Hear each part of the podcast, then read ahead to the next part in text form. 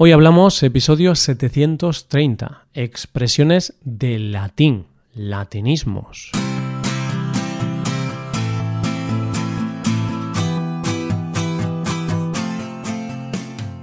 Bienvenido a Hoy Hablamos, el podcast para aprender español cada día.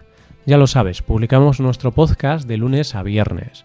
Puedes escucharlo en iTunes, en Android o en nuestra página web. Si quieres ver la transcripción, la hoja de trabajo de cada episodio y disfrutar de muchas otras ventajas, puedes visitar nuestra web hoyhablamos.com.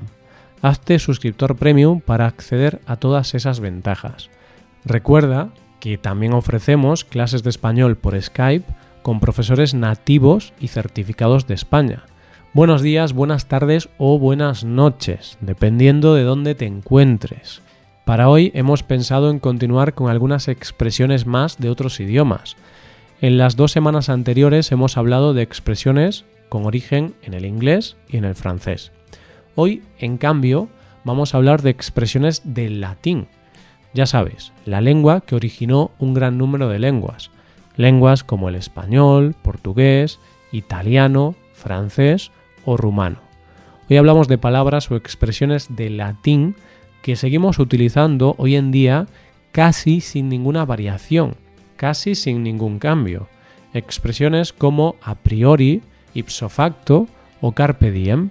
Coge lápiz y papel porque empezamos. Hoy hablamos de extranjerismos del latín.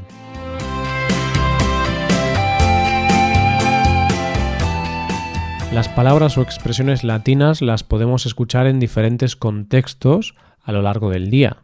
Las escuchamos en la calle, en las noticias, en el médico. Es verdad, aún hoy siguen siendo utilizadas. Palabras como virus, status, déficit, lapsus, currículum o ultimátum. Todas ellas han mantenido su forma original o han sufrido pequeñas modificaciones. Lo que sí hay que decir es que se emplean también en contextos científicos y cultos. Se utilizan en la medicina, derecho, filosofía. Seguro que las expresiones que vamos a ver en unos segundos te resultan familiares. Bien, pues como estamos haciendo últimamente, vamos a ver las expresiones que vamos a explicar hoy utilizando una breve historia. Eso significa que tienes que prestar mucha atención para intentar darte cuenta de las expresiones latinas que aparecen en la historia.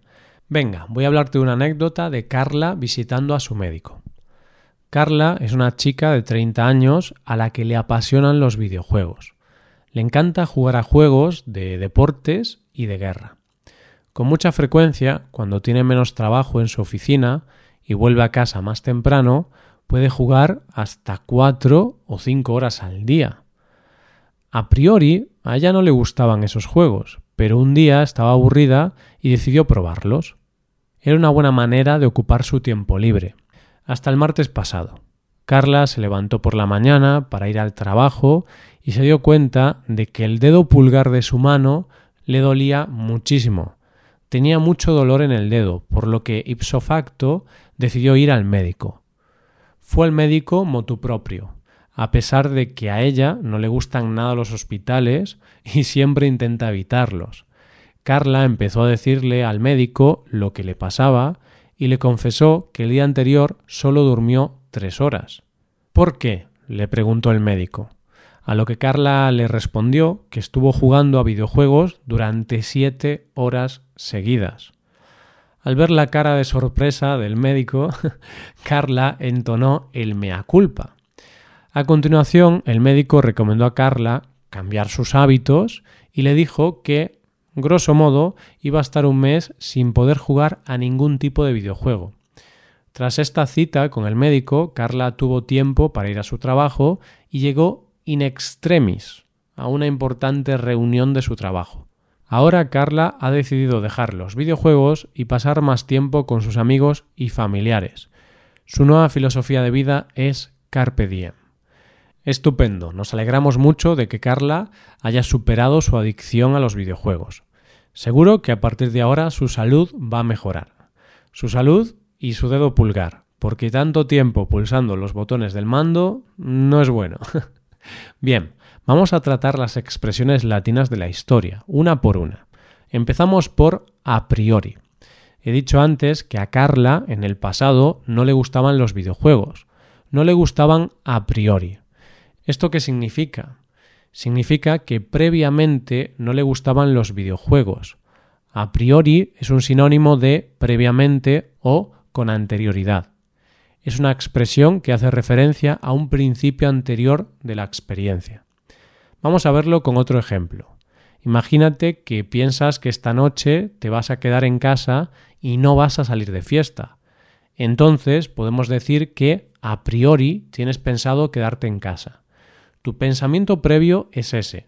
Luego puede cambiar, pero a priori no tienes pensado salir de casa. Aquí también quiero hablarte de otra expresión que significa lo contrario de a priori, y es a posteriori. Significa posteriormente o después. De esta manera puedes decir que a priori no tenías pensado salir de fiesta, pero a posteriori cambiaste de opinión y sí, al final decidiste salir de fiesta. Ya sabemos que las decisiones improvisadas son casi siempre las más divertidas. de acuerdo, pasamos a la segunda expresión latina, porque si lo recuerdas, también he dicho que Carla decidió ir al médico ipso facto. Después de levantarse, tenía tanto dolor en el dedo que fue ipso facto al médico. ¿Qué significa ipso facto? Significa inmediatamente o en el acto. Claro, la pobre Carla se despertó y vio que le dolía tanto el dedo que fue al médico inmediatamente. No solamente fue al médico ipso facto, sino que además fue al médico motu propio. A pesar de que a Carla no le gustan los hospitales, no lo dudó y fue por iniciativa propia al centro médico. Y aquí tenemos una nueva expresión latina, motu propio. El equivalente en español sería por iniciativa propia, libre y voluntariamente. Entonces, imagínate que quieres perder peso, quieres adelgazar un poco, entonces vas a empezar una dieta motu propio para conseguir ese objetivo. Eso significa que vas a empezar una dieta por iniciativa propia. Bien, en realidad a poca gente le gusta empezar una dieta de manera voluntaria. No nos engañemos. Esta expresión, la verdad, es que se usa muy poquito, pero está bien conocerla porque se suele usar sobre todo en textos o en artículos. Imagínate que empiezas una dieta y al segundo día de empezarla comienzas a comer mal y no tienes fuerza de voluntad. En ese caso tendrías que entonar el mea culpa. El mea culpa es lo que tuvo que decir Carla cuando le dijo al médico que estuvo jugando a los videojuegos siete horas seguidas. Mea culpa significa por mi culpa. Es una expresión latina que sirve para reflexionar sobre las acciones propias. Ya sabes, en caso de que hoy no vaya al gimnasio y me quede en casa, voy a tener que entonar el mea culpa. Será culpa mía y de nadie más. Venga, Roy, anímate. hoy tienes que ir al gimnasio. Y pasamos ahora a grosso modo, la expresión que hemos utilizado cuando el médico le dijo a Carla que tendría que estar sin jugar a los videojuegos un mes. Le dijo un mes, pero no sabía con seguridad si iba a ser un mes, tres semanas o cinco semanas. Se lo dijo grosso modo. Algo se hace o se dice grosso modo cuando es aproximadamente o más o menos. Así, si el fin de semana pasado te bebiste algunas copas de vino y no recuerdas cuántas, podrás decir, grosso modo, que bebiste cinco o seis copas de vino. Si bebiste muchas copas de vino, es normal que ahora no recuerdes cuántas bebiste, ¿verdad?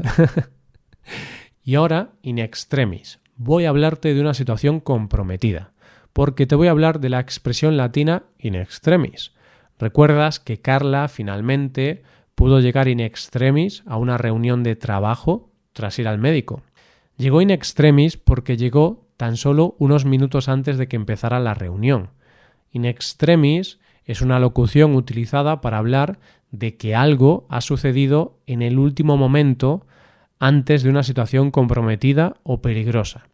Así, cuando estás conduciendo tu coche y esquivas un caballo que aparece en la carretera en el último segundo, podrás decir que has evitado un accidente in extremis. Y ya, por último, antes de despedirnos, quiero recordarte una frase, carpe diem. Esta es la nueva filosofía de vida de Carla, pero también debería ser la filosofía de cada uno de nosotros. Carpe diem significa vive el momento. Y por cierto, es un tatuaje que muchas personas llevan en su cuerpo, especialmente jóvenes. Parece que se ha puesto de moda en los últimos años. Claro que sí, carpe diem, vamos a aprovechar cada segundo de nuestra vida. Pues vamos a aprovechar el día, vamos a vivir el momento, pero por el momento nos vamos a ir despidiendo hasta mañana. No obstante, me gustaría hacerte un par de recomendaciones. Puedes hacerte suscriptor premium, de esta forma te podrás beneficiar de múltiples ventajas como la transcripción de los episodios o la posibilidad de practicar con actividades, entre otras cosas. También puedes tomar clases de español con nosotros, con profesores nativos y certificados. Puedes tomarlas a través de Skype o a través de cualquier otra plataforma. Así que ya lo sabes, búscanos en nuestra página web hoyhablamos.com. Muchas gracias por escucharnos. Nos vemos en el episodio de mañana con más noticias en español. Pasa un buen día. Hasta mañana.